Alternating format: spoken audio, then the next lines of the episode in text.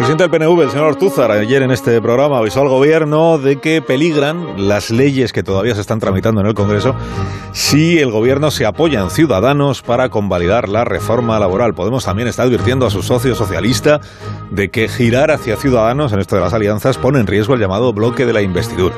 Le pregunto a Fernando Onega si percibe en Pedro Sánchez un deseo de cambiar de socios a estas alturas de la legislatura. Fernando, buenos días.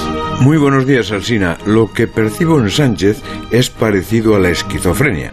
Por una parte, está hasta los mismísimos de las condiciones y exigencias de sus socios, tanto de los que están en el gobierno como de los que le prestan apoyo parlamentario. Gobernar con ellos es sudar cada decreto y proyecto de ley, lo cual frena las reformas y le hace vivir en un aire pero por otro los necesita, porque son el sostén de su política y sobre todo el soporte de su idea de cambio de este país, porque Sánchez sueña con cambiar este país. En ese proceso esquizofrénico, si tuviera una alternativa más cómoda, se agarraría a ella pero no la tiene.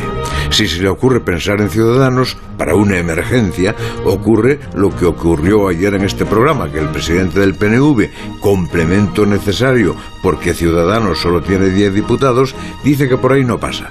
Y como Podemos amenaza con romper el bloque de apoyo si Sánchez se apoya en el partido de Arrimadas, Sánchez tiene que refugiarse en lo que tiene el presidente es así un quiero y no puedo, un hombre encadenado a quienes le llevaron a Moncloa.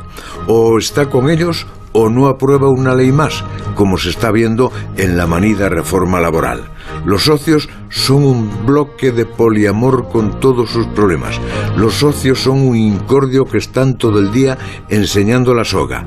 Pero para Sánchez también son un cinturón de seguridad, su único cinturón de seguridad.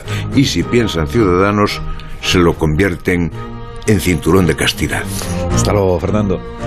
Hasta las ocho y media. Ahora